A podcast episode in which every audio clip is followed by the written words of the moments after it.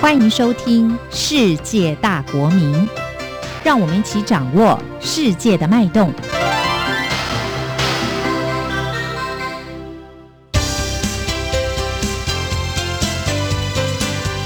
公民新世界。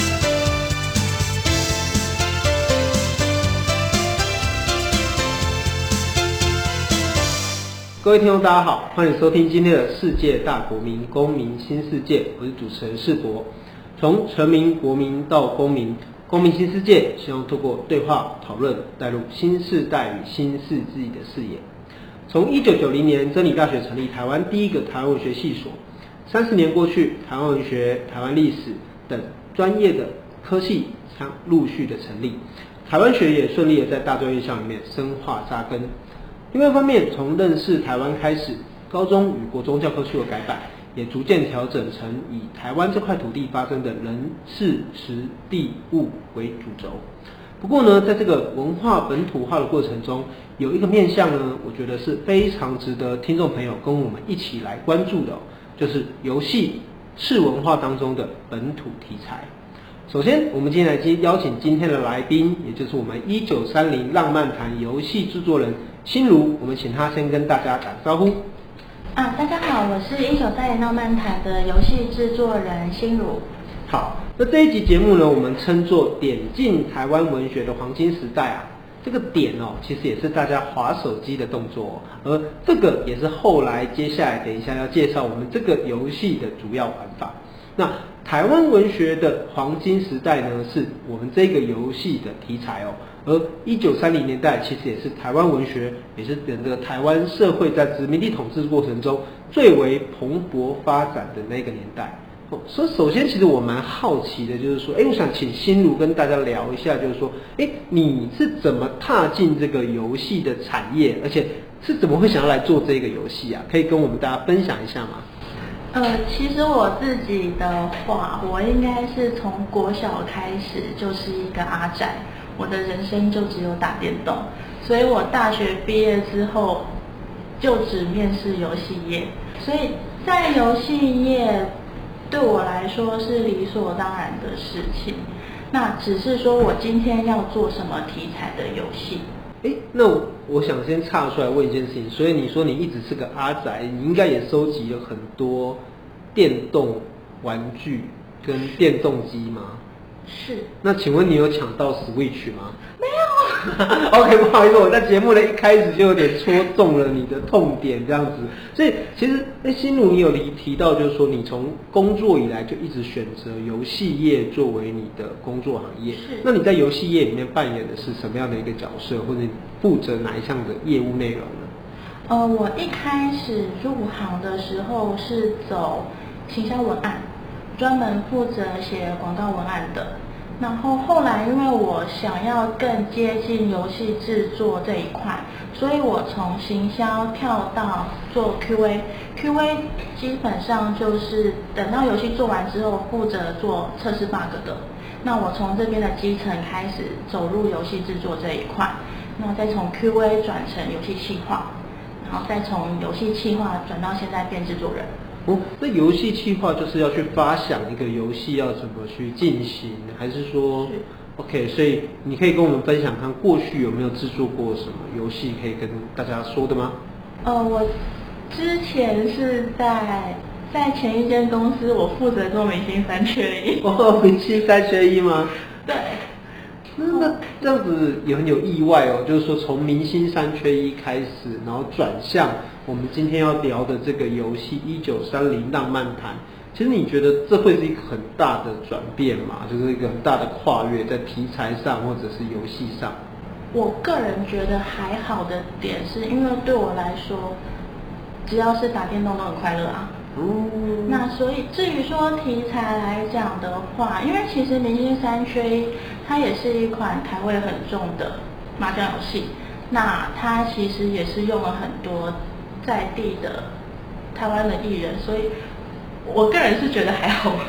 因为我觉得这个蛮有趣的哦，就是说跟各位听众朋友也补充一下，就是我们《一九三零浪漫谈》其实是一个以台湾社会在一九三零年代发生的。不管是作家、乃至于当时的社会，然后以及那时候的人过的生活样貌，其实是一个非常就是亲近的，很有很有这个让人家觉得距离感没有很强的一个游戏。而这个游戏也是少见的，就是说台湾的手机游戏里面可以说是。应该可以说是第一次哈，真的就以台湾的元素做出发，而且是一个历史元素出发的游戏。那我们可以请心如跟大家介绍一下，就是说为什么那时候会选择用台湾文学来作为一个题材的选项呢？呃，其实会做一九三零这一款游戏，最早是公司内部的提案。那为什么会选择这个题材？其实我们公司之前也是长期跟大霹雳合作，以霹雳布袋戏为 IP 发展过很多游戏，所以对我们公司来说，做台湾题材不算是特别突破的一件事情，因为我们本来就在做。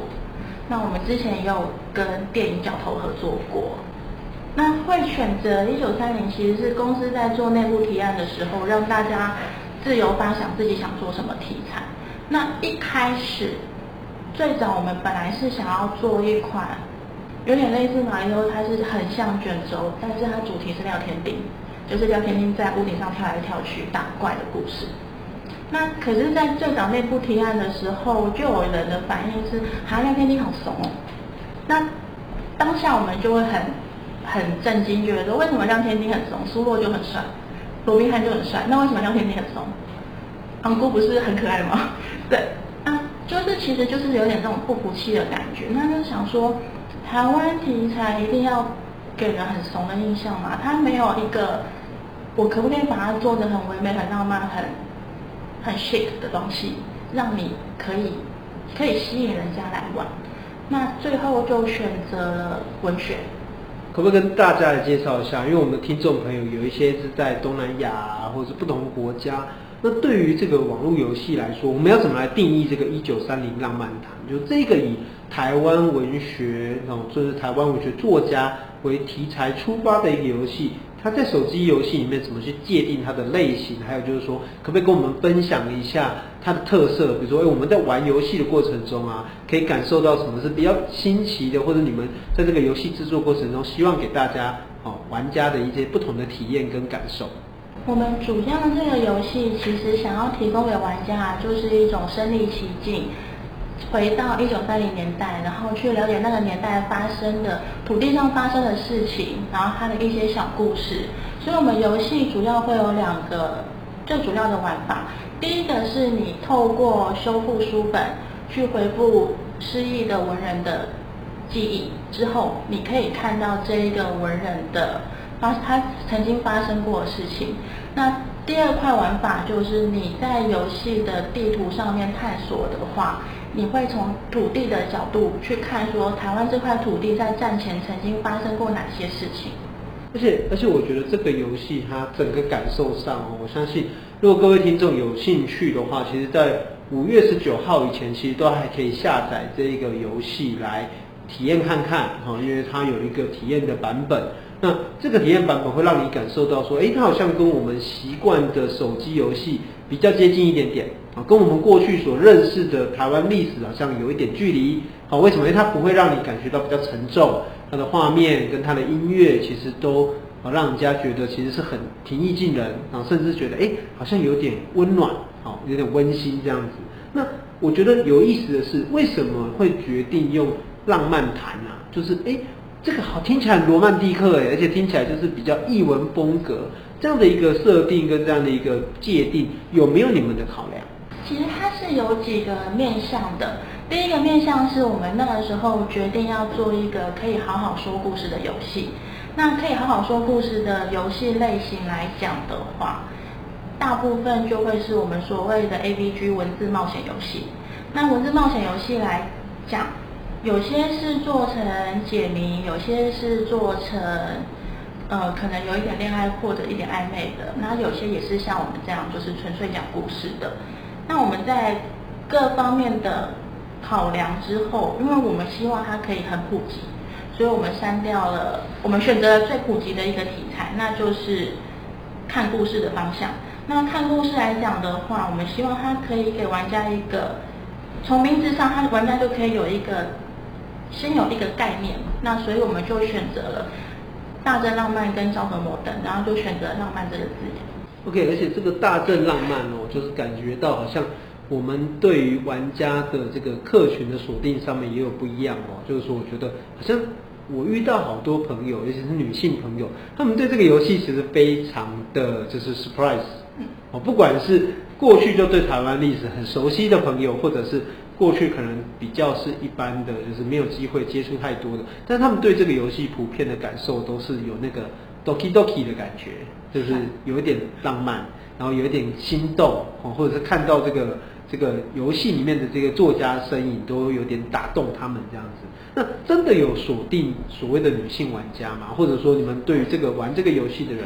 你们希望给他怎么样的一个体会跟体验？是，其实这款游戏它的确是锁定女性玩家。那主要是我们有发现说，其实从前几年开始，日本他们 NHK 不是有大河剧吗？那日本大河剧它在大概十年前曾经有一个危机是，观看群众越来越少，而且年龄偏高，他们没有办法去。更有效的去推动他的视听族群，那所以他们后来做一个决定，是开始引进偶像明星来当大河剧的主角，从最早袁艺经找瀧泽秀敏来演这样子。那后来他们发现这招是有用的，那的确会那些偶像明星会带动他的粉丝进来看大河剧，那甚至是包含我自己的朋友，他也会为了。我们为了他，我们为了一出剧，然后杀去日本圣地巡礼，就为了看那一些古迹。那我们就发现说，哎，这个东西是有效的，是实测有效的。那台湾是不是可以用类似的模式？我给你一个很棒的故事，我给你一个很棒的人设，那你愿不愿意去看完这个故事，了解这个人之后，返回过头去了解真正的历史呢？哎，那可不可以跟我们的这个听众分享一下？那我们可以在游戏里面跟哪些作家谈恋爱？我我知道，那是加个引号，就是说我们可以跟哪些，就是有哪些作家会陪着我们的玩家，就是在游戏里面有不同的体验。呃，我们现在大家可以下载得到的《童话祭特别版》，它主要是四位文豪，一个就是赖和，然后另外一个是宗宗教正。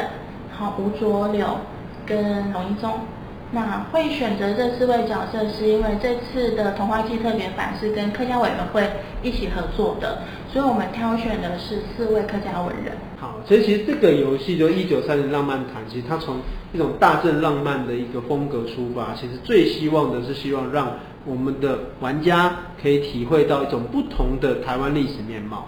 是，而这个历史面貌呢，就是让我们过去所知道的，可能不会是一个那么生硬的，或者是那么的所谓的政治经济的，它有可能是一种庶民的、社会的、生活的，然后让你有一点点心动的感觉。其实这个就是我们做手机游戏或者所谓的游戏跟历史教科书可能有一点点不一样的地方。是。好感谢你收听《世界大国民公民新世界》，我们休息一下，等一下继续回来讨论这一个充满浪漫与温馨的故事。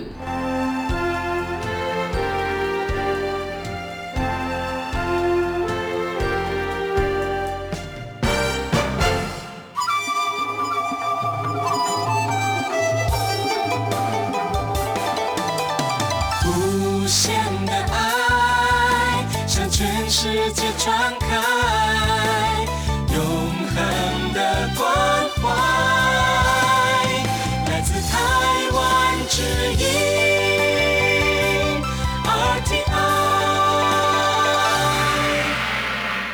位听众，大家好，欢迎你回到世界大国民公民新世界。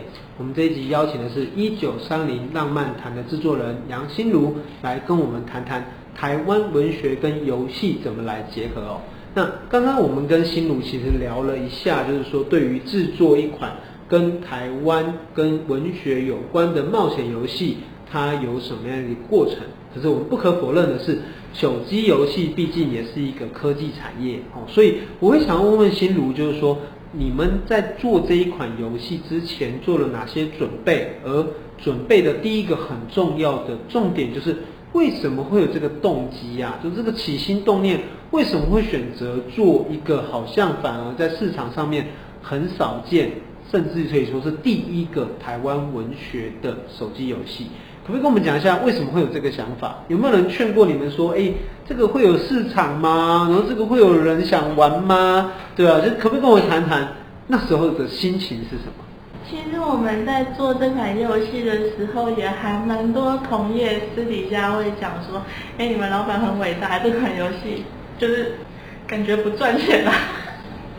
那但是其实为什么要做？我觉得。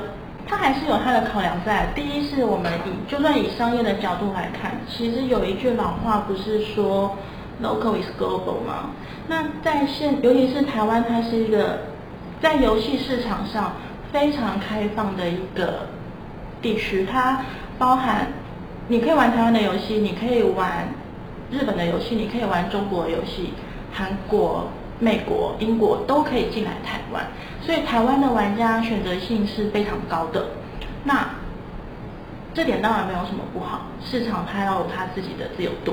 那只是我们身为台湾的厂商，我们要做什么东西是不会被取代的呢？你做三国，你做得赢日本跟中国吗？你做武侠，你也做不赢中国啊。坦白说是这样。那有什么东西是台湾自己的东西是不可能被其他国家、其他地区给取代掉？其实还是要回归我们台湾本土。那第二是本土的东西，对我们自己这块土地上成长的人，他会有比较强烈的连结性。所以，我们还是有根据就是商业上的考量，去决定要做台湾题材。那至于为什么要做文化，一部分当然也是就我们想做啊。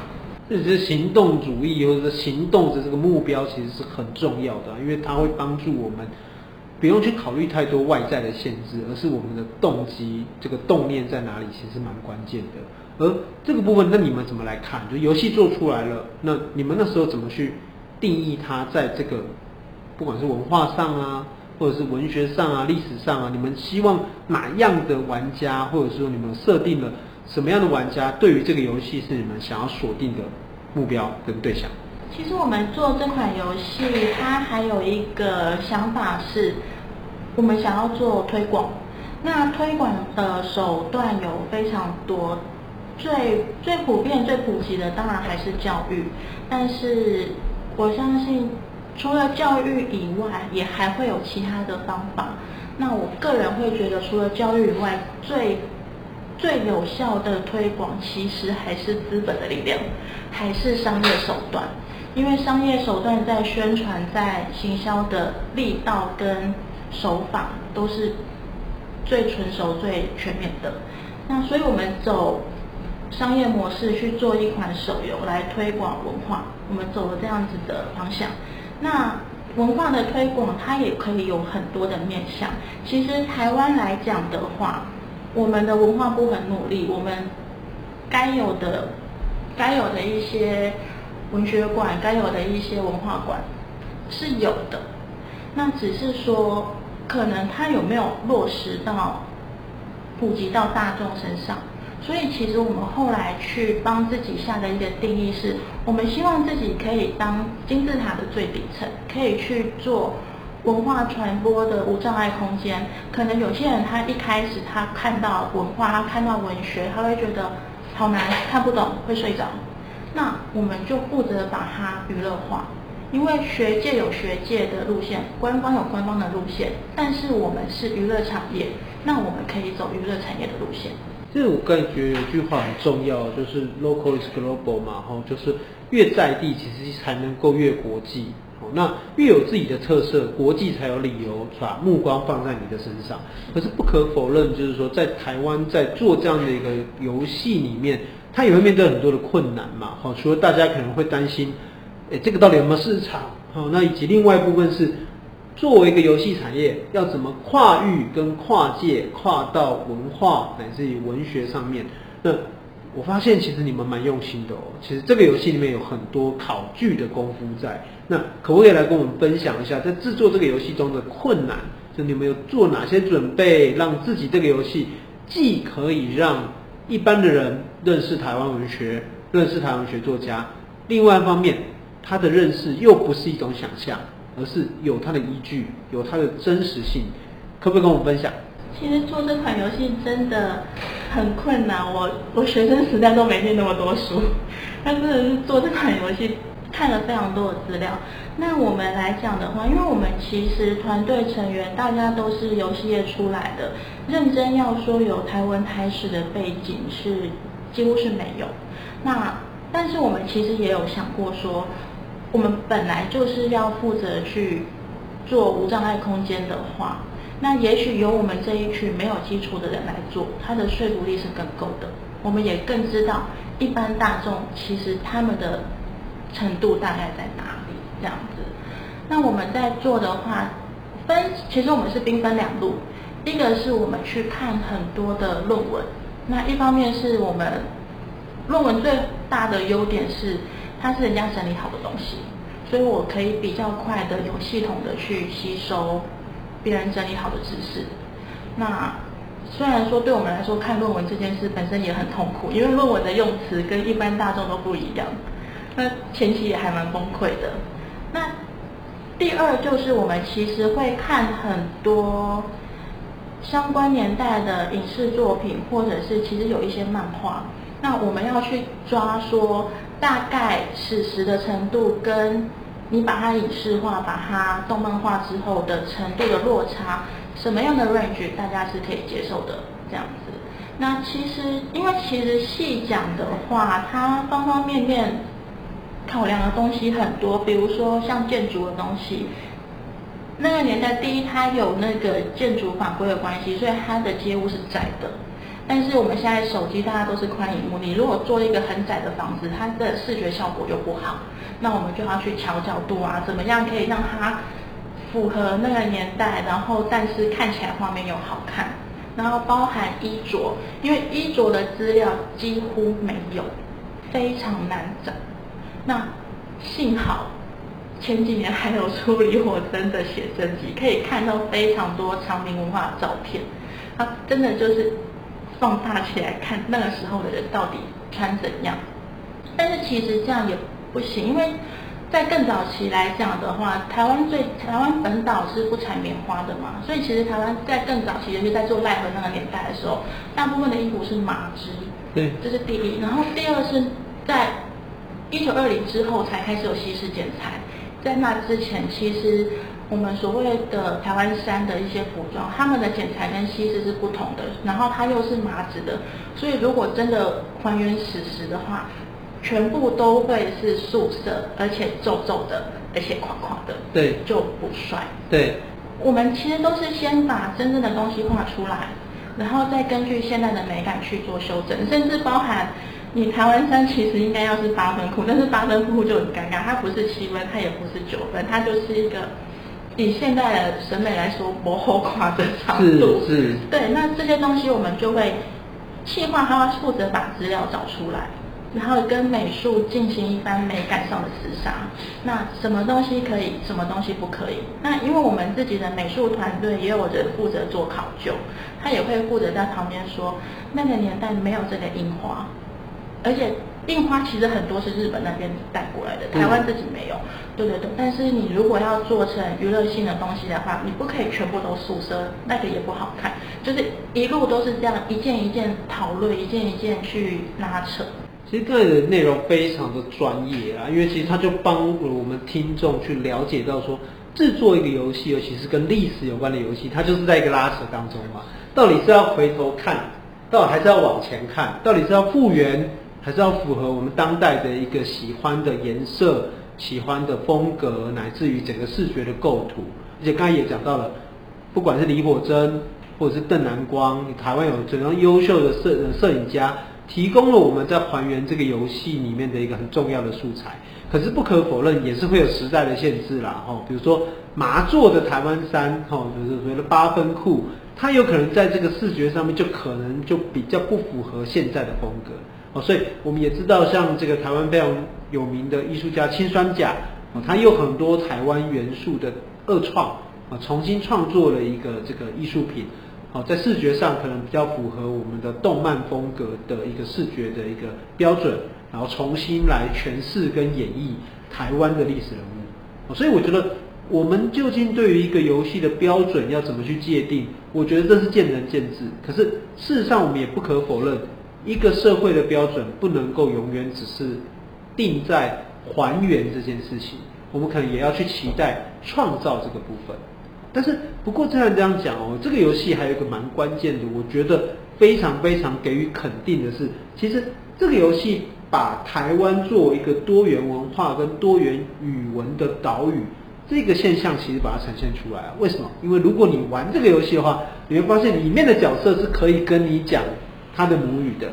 我为什么那时候会会选择这一个方式？而且你知道这样会多很困难吗？你当然知道，因为你是制作人。就是说这个游戏就变得非常的丰富，因为它要让不同的人能够用他的语言来讲话，光腔调就有很大的差别。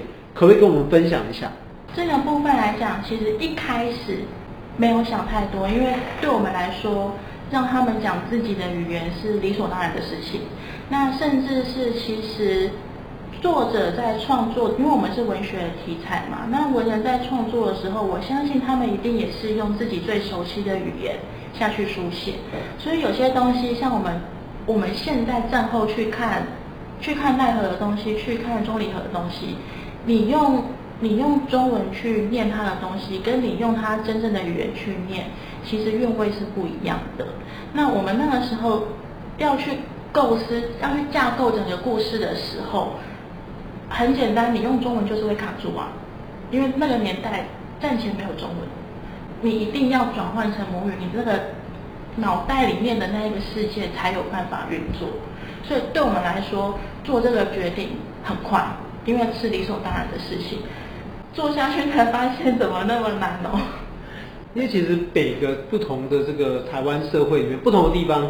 不同人，他在讲着自己的母语，其实多多少少在腔调上就有一个很直接的不同。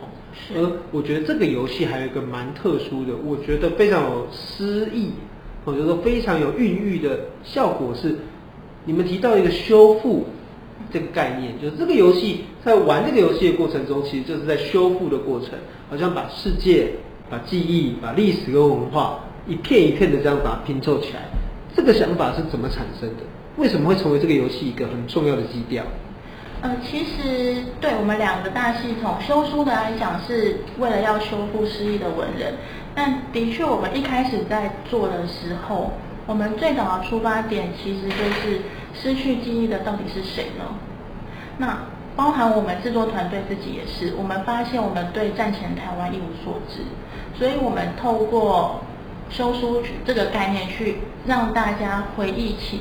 所谓的历史，那其实寻艺那一块也是，那一块就是我们自己在做填调的过程，就是到处去踩点，然后去截取，就是可能去问人去怎样，去截取一些只字片语的那一些知识，那我们最后就把它转换成去跟路人聊天，变成小词典这样子。所以其实这是一个文学文化跟游戏的结合，既是一种诗意，但是也是一种修复，它让我们的历史。